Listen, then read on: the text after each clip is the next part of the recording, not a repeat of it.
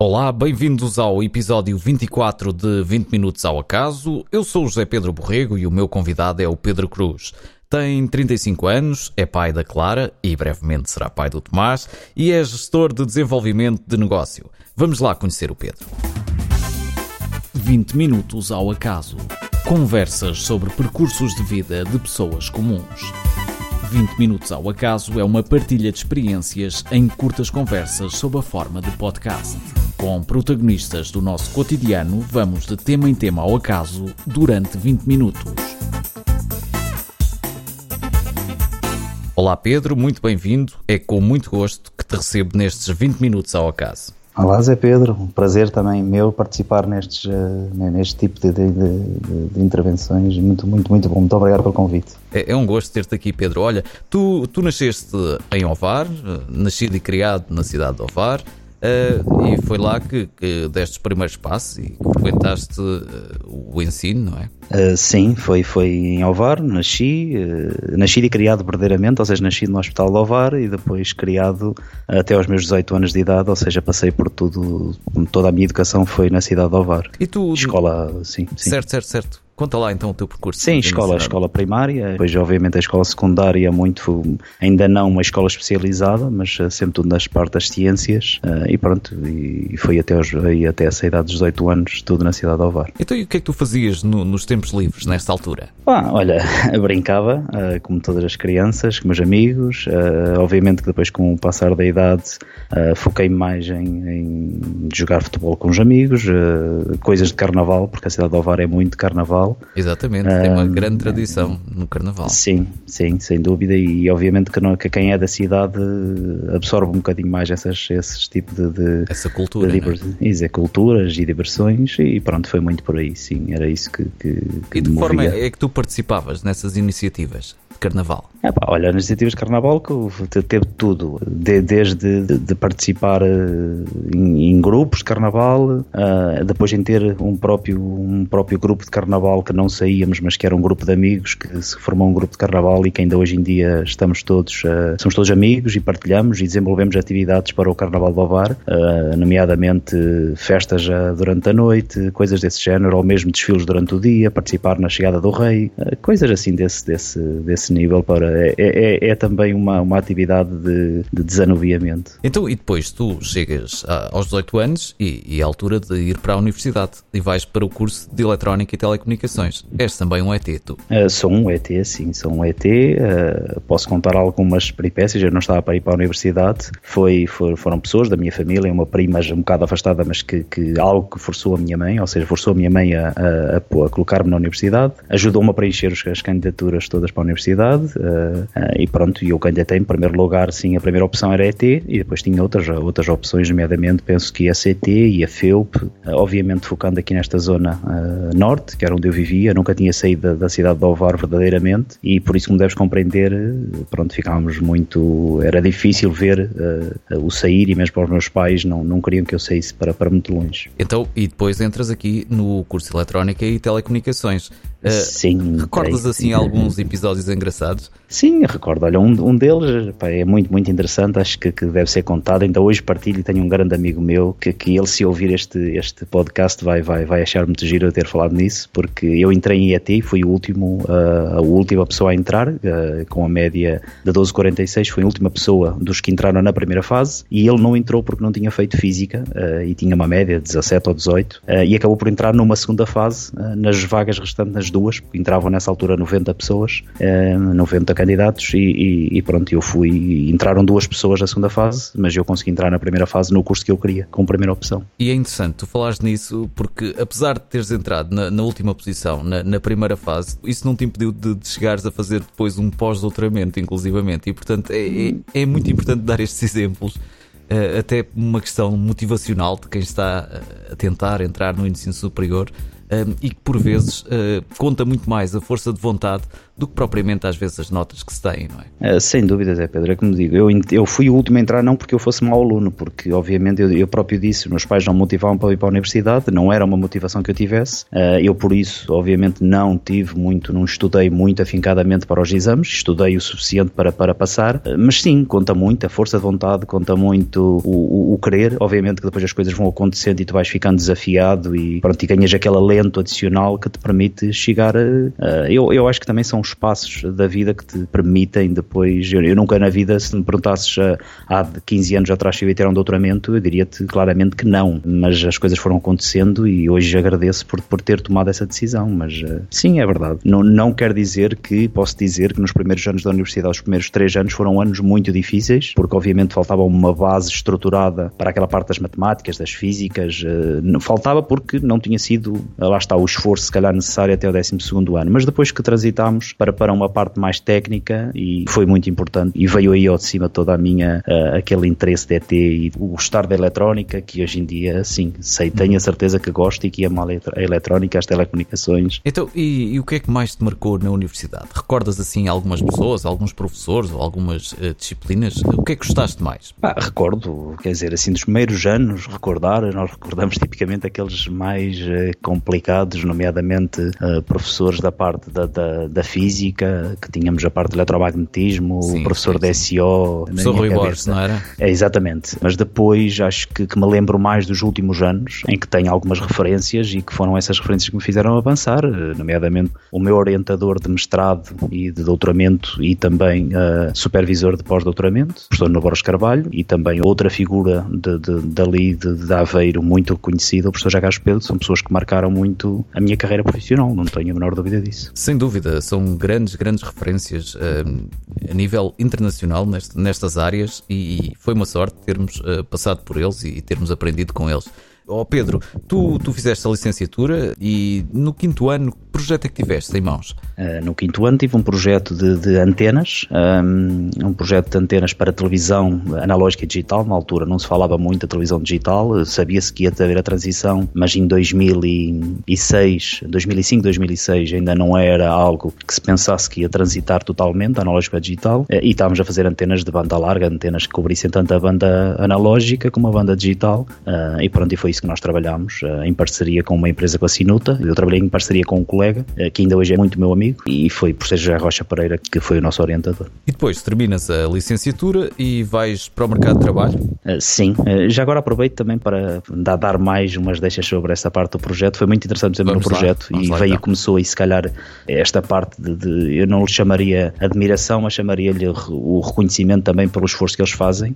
eu tive eletrónica rádio frequência no quinto ano e usámos tanto este quinto ano para duas vertentes, não só para fazer o projeto, desde o primeiro semestre que nos eh, envolvemos afincadamente em fazer o projeto de quinto ano, mas também em trabalhar afincadamente para a cadeira de eletrónica rádio frequência, onde fizemos já agora uns walkie-talkies, uh, ou seja, uns rádios que nós pressionávamos e fazíamos. emissores, o, receptores, o, sim. Sim, receptor e transmissor, ou seja, uhum. tocavas, carregavas no botão era transmissor, largavas o botão era receptor e nós falámos de um rádio para o outro à distância e veio daí, se calhar, esta paixão pela parte do rádio, das radiocomunicações, sim, e depois depois uh, consegui, através de, de, oportunidades que foram surgindo, fui como estágio de talento para a Prototeleco Inovação, trabalhar e num projeto. Estiveste lá quanto tempo? Estive lá nove meses, uh, estágio. E o projeto era o quê? Estavas então Era localização, uh, era a continuação de um projeto que tinha sido feito no IT e que a PT queria viabilizar aquilo como produto, ou queria viabilizar a sua potencialidade para gerar um produto. Uh, era um projeto de localização indoor,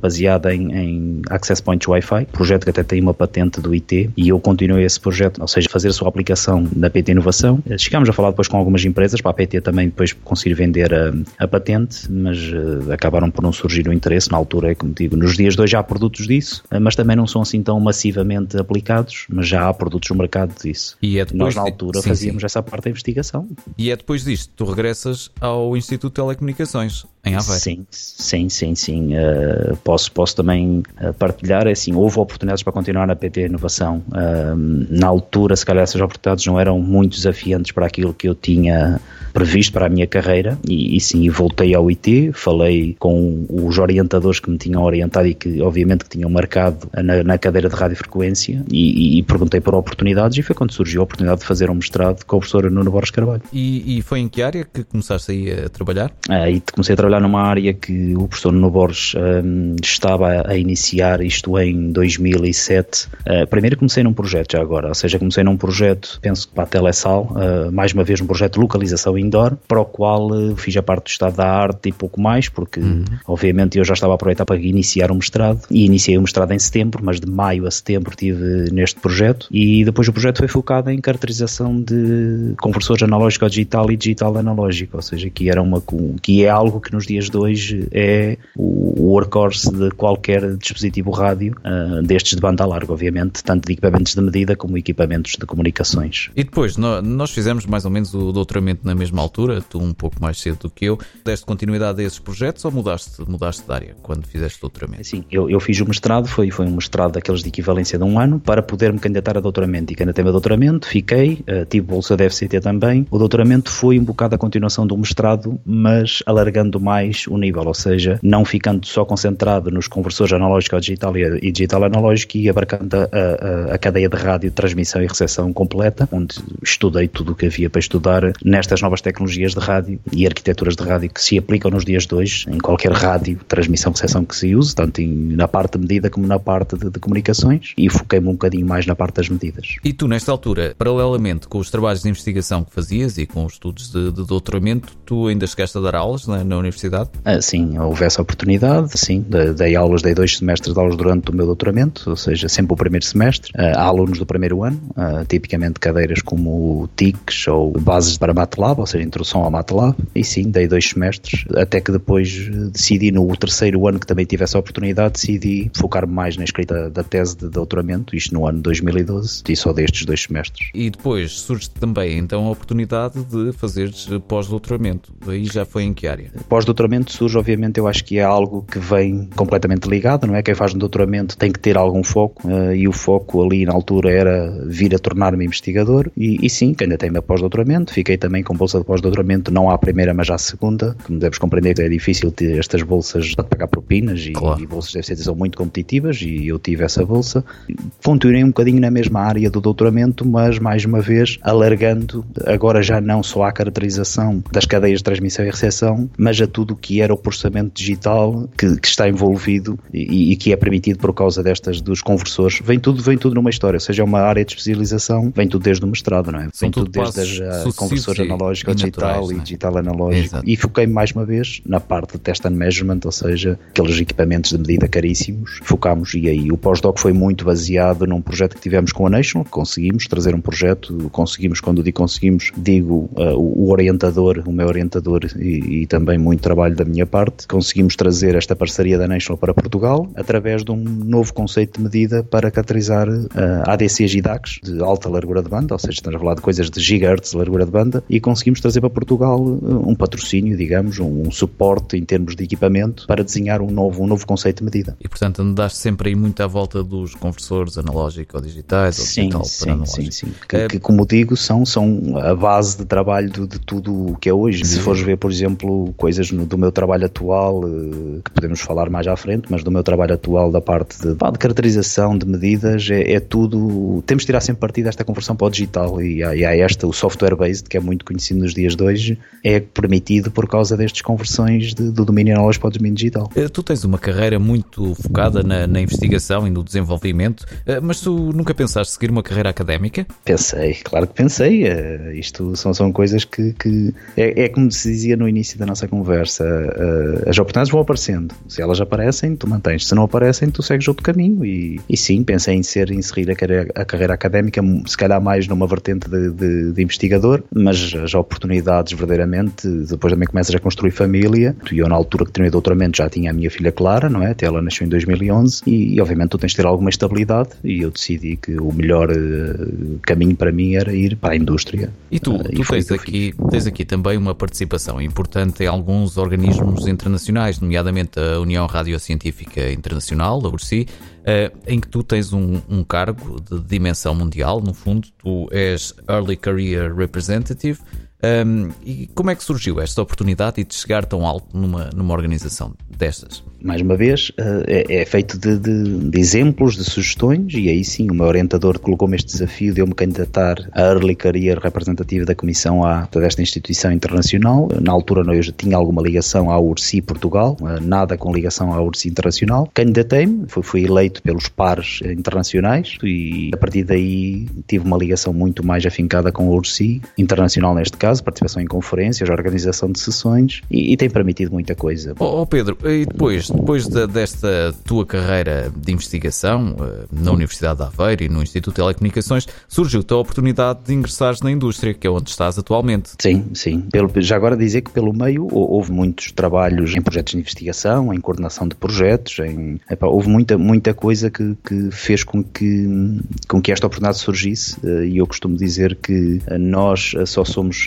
convidados pelo nosso valor, porque eu não fui, eu não, eu não, não me candidatei a nada, foi, foi um convite que eu tive para ingressar à empresa, eh, mais uma vez, porque as empresas cada vez mais olham para a investigação como uma base de trabalho que tem que existir no dia a dia, eh, não é algo que se possa deixar só para as academias e para as universidades, tem que estar também metido no seio das empresas e pronto, esse convite surgiu e eu ingressei, ingressei na empresa na, na, na Controlar, eh, não no departamento de ID porque já existia e já estava com o coordenador, mas no departamento de gestão de negócio, novos negócios, onde o foco era era começar tudo com o ID. E, portanto, seja, concretamente, o que é que tu fazes atualmente na Controlar? Eh, as minhas funções na Controlar são muito diversas. A base é fazer gestão de desenvolvimento de negócio para a área de aeroespaço e defesa, que, como deves compreender, para uma empresa da área automóvel, que é o que nós fazemos, estamos muito focados na área automóvel, é algo complicado. Nós, de aeroespaço e defesa, temos muito pouco, mas temos tentado e, temos, e estamos a conseguir algumas coisas, eh, principalmente eh, agora, há algum tempo envolvido da minha entrada, e também depois tem outras, outras atividades, nomeadamente tendo em conta conta a minha experiência como investigador, uh, coordenar também alguns projetos de ID, uh, dar ideias, muitas ideias, e lá, e lá nas, na, na, empresa veio também um bocado como isso. Uh, e sim, estamos a desenvolver novos produtos baseados em novos conceitos de ID, tanto para a parte de teste e medida, que sempre foi a minha especialização, e, e, e também podendo explorar isso na parte de aeroespaço e defesa. para te dizer, por exemplo, a empresa neste momento está a desenvolver novas aplicações de IoT para a indústria, baseado tudo em projetos que, que foram iniciados por mim quando a minha entrada, e, pronto, e é isso que, que, que, eu faço. Ou seja, na base é gestão de desenvolvimento de negócio com base em projetos que não existem, ou seja, em projetos de ideia e de novas ideias, eh, novos produtos que a empresa vai ter no futuro. E aqui especificamente uh, neste, neste trabalho do dia a dia, qual é que foi o projeto mais desafiante que tiveste na Controlar? Isso, o projeto mais desafiante, se calhar, foi a integração na empresa. Esse foi um grande projeto de desafiante. Acho é que o mundo empresarial, tudo, é? o mundo industrial é muito. É, é, é diferente. É diferente, no mínimo diferente. Fazer a ponte entre a academia e aquilo que estavas habituado e, portanto, depois, quais são as necessidades concretas da, da indústria, não é? Sim, de um ponto de vista, a minha tarefa na empresa teve sempre facilitada porque é aquilo que ainda hoje em dia me chamam, eu sou o freelancer da empresa, ou seja, eu sempre pude fazer aquilo que, e ainda posso nos dias de hoje, aquilo que, que não é o que me apetece, mas aquilo que eu acho que é o mais correto para, para uma linha. Obviamente que isto é tudo discutido com a administração, mas tenho, tenho carta branca para, para desenvolver e isso acho que vem muito de, do trabalho que foi sendo desenvolvido uh, em parceria já com a Controlar no passado, uh, ainda eu como, como investigador ou como, como bolseiro de pós-doc, e é isso que, que depois também, lá está, tu vês reconhecido noutros patamares uh, a tua capacidade de trabalho e, e sim, uh, ainda tenho um bocado de carta branca para trabalhar, e, mas foi isso, foi a integração, foi a integração com os colegas, acho que foi um grande projeto, uh, não, não técnico, mas um grande projeto e, e, acho que está, está, está finalmente a chegar a um bom termo, porque e, projetos portanto, técnicos sentes, não são assim. Sentes sim, que estás realizado atualmente? Estou realizado, ainda não estou completamente realizado, porque isso eu acho que sou, eu, eu acho não, tenho a certeza, quero muito crescer, quero muito ter novos projetos. Ainda não estou totalmente realizado, mas, mas as coisas vão acontecendo. Para dar, por exemplo, a ideia, nós começamos agora a organizar um evento ano passado. Eu, eu entrei em 2017, no início de 2017, na Controlar, e no fim de 2017 já estava a organizar um evento para a empresa uh, de, uma dimensão relevante, uh, em que tivemos 100 participantes. Este ano fizemos a segunda edição, já tivemos 140 participantes. Conseguimos ter uma diversidade de, de participantes, tanto da área automóvel como da área de medida, muito interessante interessante e que teve o reconhecimento de, de todos os nossos fornecedores. Isso é muito interessante para nós conseguir estar ao nível dos fornecedores. É aquilo que eu, por exemplo, que digo dentro da empresa e que isto também é importante. Nós costumamos ser, em Portugal, os, os followers, os seguidores. E aquilo que eu estou a tentar colocar, e não sou eu, é, é, é uma, acho que é uma estratégia de muita gente, mas eu estou a fazer isso e vermos Portugal como, como algo que também nós também temos valor e queremos ser mais os líderes, não é? Nós, por exemplo, nós somos vistos em empresas que, que vêm de fora para cá, aqueles que vão complementar aquilo que eles não querem fazer e, e não é isso que eu, que eu gosto de ver. Eu gosto de, de, de contribuir com algo técnico, de estar ao mesmo nível que essas empresas, e de para poder forma, desenvolver novas soluções. Definir as tendências definir as tendências. Definir as tendências, sim, e isso lá está, veio muito da participação não só como na URSI, uh, em muitas conferências do, do I3Gs, uh, lá está, uh, o facto de agora também, também ser mem membro da Ordem também permite estar, estar a seguir algumas tendências. Portanto, é a Ordem dos Engenheiros, isto. não é? Sim, sim, Ordem dos Engenheiros. Olha Pedro, nós já passamos há algum tempo estes nossos 20 minutos, como eu te disse, isto passava mesmo a correr e passou, e como habitual, e a terminar, vou pedir-te que deixes aqui três sugestões. A primeira é cinematográfica ou televisiva? Sugestões. Uh, eu, eu, sugestões, se calhar, não dou nada de muito atual, porque eu não vejo muita televisão e a que vejo é, é muito focada na parte de noticiários, mas deixo a sugestão do CSI, é, uma, é algo que eu gosto muito. Ou, ou então uh, também de uma, do Lei e Corrupção, que é uma, uma série que eu sigo, uma série europeia, penso que dinamarquesa, costuma estar na RTP2 e que eu, eu adoro. Eu fico, fico focado, fico ligado àquilo e acho que eu gosto muito. E agora a sugestão musical. Sugestão musical. Um, Sugestão musical, música brasileira. Não consigo especializar nada, gosto muito de música brasileira, dos, dos, dos pagodes e coisas desse género. E agora, finalmente, a sugestão de leitura. Sugestão de leitura. Vou, vou deixar um livro que por acaso estou a lê-lo neste momento e que acho que, que, é importante para qualquer pessoa. O livro que estou, que estou a começar neste momento a ler é A Força do Hábito, uh, do Charles uh, Duhigg, e, e, já foi considerado o melhor livro do ano uh, pelo Wall Street Journal e pelo Financial Times. É muito interessante, ainda li muito pouco, mas é um livro muito interessante e que aconselho aconselho as pessoas a lerem. Olha, Pedro, foi um gosto enorme termos estado aqui à conversa, por isso só me resta mesmo agradecer-te. Obrigado por teres estado connosco e por partilhares o teu interessante percurso de vida. Obrigado, Pedro. Prazer foi meu. Obrigado. Obrigado. Quanto a nós, voltaremos com um novo episódio de 20 Minutos ao Acaso e com mais um convidado. Fica atento e continua a seguir-nos no nosso blog em 20minutosaoacaso.wordpress.com. Até breve. 20 Minutos ao Acaso. Conversas sobre percursos de vida de pessoas comuns. 20 Minutos ao Acaso é uma partilha de experiências em curtas conversas sob a forma de podcast. Com protagonistas do nosso cotidiano, vamos de tema em tema ao acaso durante 20 minutos.